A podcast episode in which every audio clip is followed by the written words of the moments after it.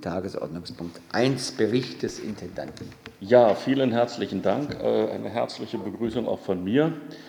Also wir haben ja jetzt ungefähr ein Drittel dieser Spielzeit hinter uns. Das heißt, man kann schon einiges äh, aussagen darüber, wie diese Spielzeit läuft. Und das ist gar nicht so schlecht. Wir gehen aber noch mal zurück wir, äh, auf den Anfang. Wir erinnern uns, also Aufgabe oder zentrale Aufgabe dieser Spielzeit war die Rückgewinnung des Publikums in einer Nach-Corona-Zeit. Es sollte ja eigentlich die erste Nach-Corona-Spielzeit werden. Ganz ist es das bisher nicht geworden.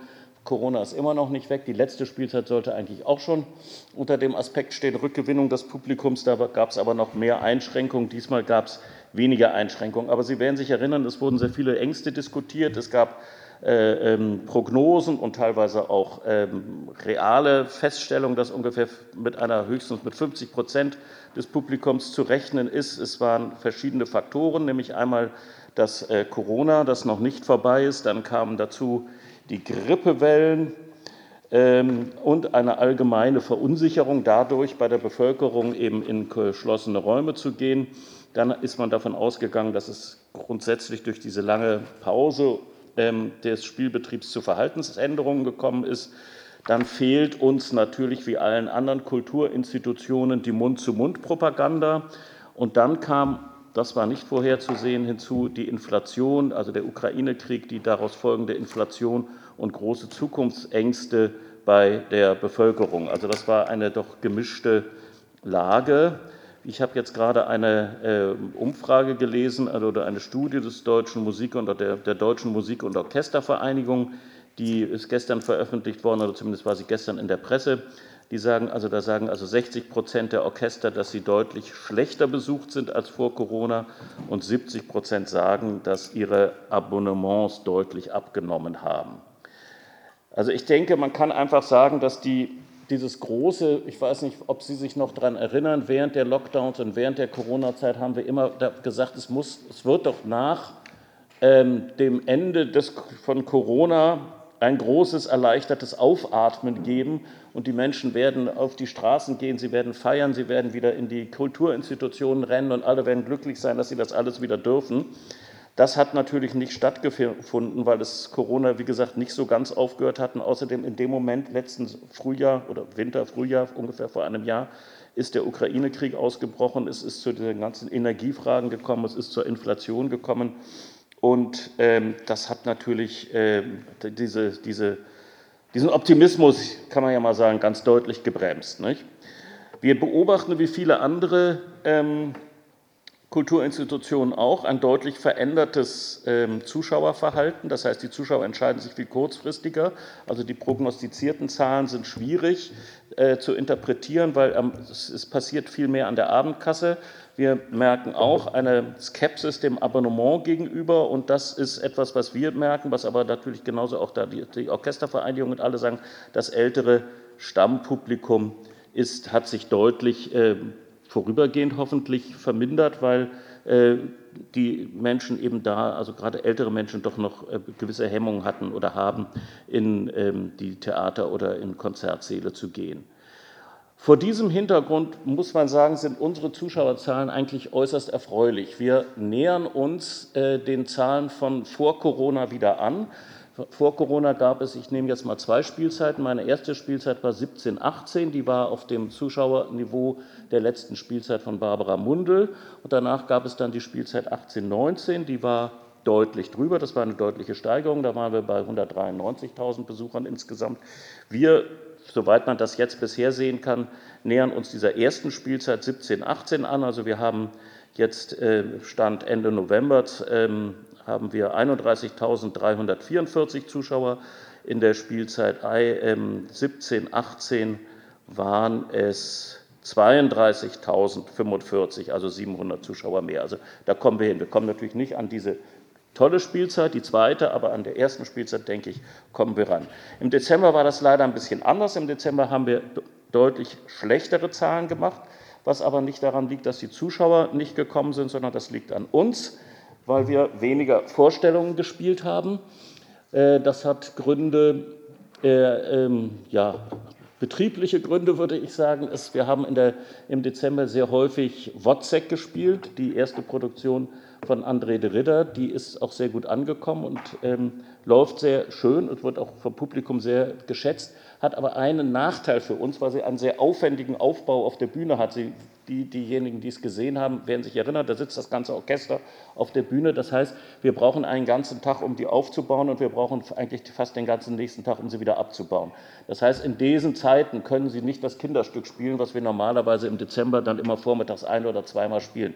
Das ist äh, einfach so, dass wir dadurch weniger Kinderstück hatten. Zum anderen ist es auch so, dass man vorsichtiger plant seit Corona, denn man weiß, dass es äh, im Winter, das war uns ja auch im Herbst schon bewusst, im Winter zu wahrscheinlich hohen Krankenständen kommen wird bei der Technik. Und insofern ist man vorsichtiger in der Planung und plant nicht so auf Knirsch, dann und dann Probe, zack, die nächste Vorstellung. Also das macht es insgesamt ähm, äh, etwas schwieriger. Den Januar wiederum kann man sagen, soweit wir die Zahlen jetzt haben, oder wir haben sie ja auch, der Januar ist wieder deutlich besser. Der Januar liegt sogar über den äh, Spielzeiten vor Corona. Also insgesamt würde ich sagen, ist das, sind wir von diesen großen Zuschauerverlusten nicht betroffen. Freiburg hat, hält sich da gut und äh, das ist toll, zumal wenn man denkt, dass wir eigentlich mit einem ziemlich anspruchsvollen Programm diese bisherige Spielzeit gestaltet haben. Es gab den Freischütz in einer sehr eigenen äh, Interpretation, zu der die einen mochten das sehr, andere mochten es gar nicht. Dann gab es Professor Bernardi, das ist ja ein ziemlich intellektuelles Stück, das ist jetzt nicht so, das ist ja kein, kein Musical. Dann der Wozzeck, das ist eine moderne Klasse, ein moderner Klassiker, aber auch jetzt ja nicht äh, La Bohème. Und es gab Marni, zeitgenössische Oper oder zeitgenössisches Musiktheater, auch Erstaun läuft bisher erstaunlich gut. Wir sind insgesamt liegen wir bei einer Auslastung von 73 Prozent in diesen ersten Monaten, was ich äh, wirklich äh, erstaunlich gut finde, sehr erfreulich. Jetzt kommen dann eigentlich bekanntere Titel im weiteren Verlauf der Spielzeit. Am Samstag Was ihr wollt Shakespeare, dann kommt Rusalka als Oper, das große Märchenoper, dann kommt die Drei-Groschen-Oper. Also es ist davon auszugehen, dass äh, da die Zuschauer uns auch nicht davonlaufen, sondern eher weiter viele kommen werden. Zum anderen können wir feststellen, dass äh, André de Ridder eine sehr, sehr gute Akzeptanz bei, seiner, äh, bei der Bevölkerung hat, bei seinen Zuschauern eigentlich.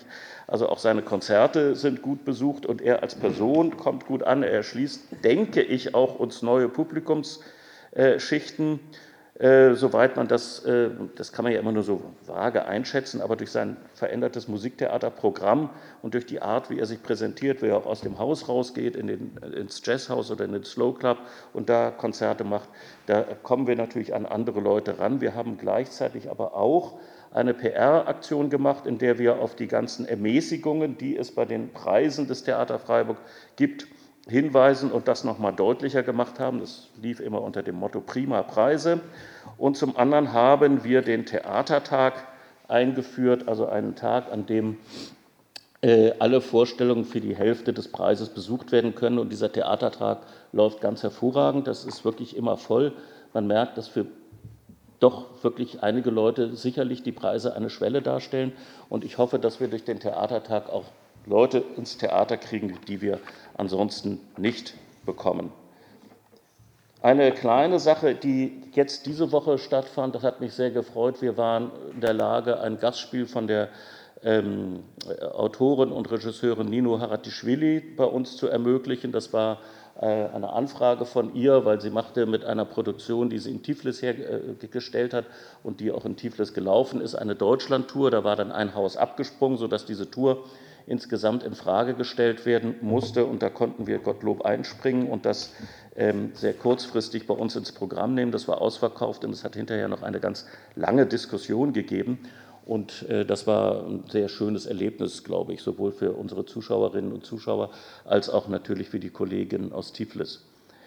Und was sich da wieder gezeigt hat, und da finde ich, ist etwas, kann man mal wieder eigentlich sehen, wie stark Theater ist. Theater ist eben ein Ort der Kommunikation. Das haben wir nicht da, nur da gemerkt, das merken wir an vielen anderen Stellen auch. Und ich denke, wir merken, dass es in der Bevölkerung ein ganz starkes Bedürfnis nach dieser Kommunikation gibt, speziell nach dieser zweieinhalb Jahre Vereinzelung durch die Pandemie.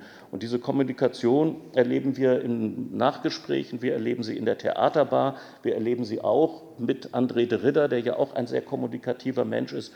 Jetzt hatten wir am äh, Dienstag so eine, in der Universität eine Diskussion über Mani, war auch sehr gut besucht.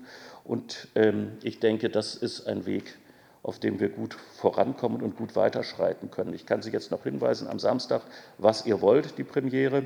Am Dienstag, 14.02. Symphoniekonzert mit André de Ritter, die Alpensinfonie. Dann am 18.02., also am Samstag, ein neues Format, ein Podcast-Konzert. Da geht es um Strauss und Nietzsche. Das heißt, da werden Teile der Alpensinfonie und, äh, gespielt, aber hauptsächlich ist es eigentlich auch, oder nicht hauptsächlich, aber ich erlebe es ja dann auch zum ersten Mal. Also ein, ist es ein Gespräch zwischen André de Ritter und dem Philosoph Markus Gabriel. Und dann gibt es am 10.3. im kleinen Haus, die haben jetzt gerade mit den Proben angefangen vor einer Woche, ähm, Der Krieg hat kein weibliches Gesicht, nach dem Buch von Svetlana Alexejewitsch und, äh, und anderen Texten aus dem, äh, von ukrainischen Kämpferinnen. Da geht es eigentlich darum, über Frauen im Krieg, aber die aktive Rolle von Frauen im Krieg während des Zweiten Weltkriegs, während des Krieges jetzt äh, in der Ukraine. Und das wird gemacht von der polnischen Regisseurin ähm, Frau Wasicka. Das wären jetzt mal die nächsten Premieren. Dankeschön. Thank you.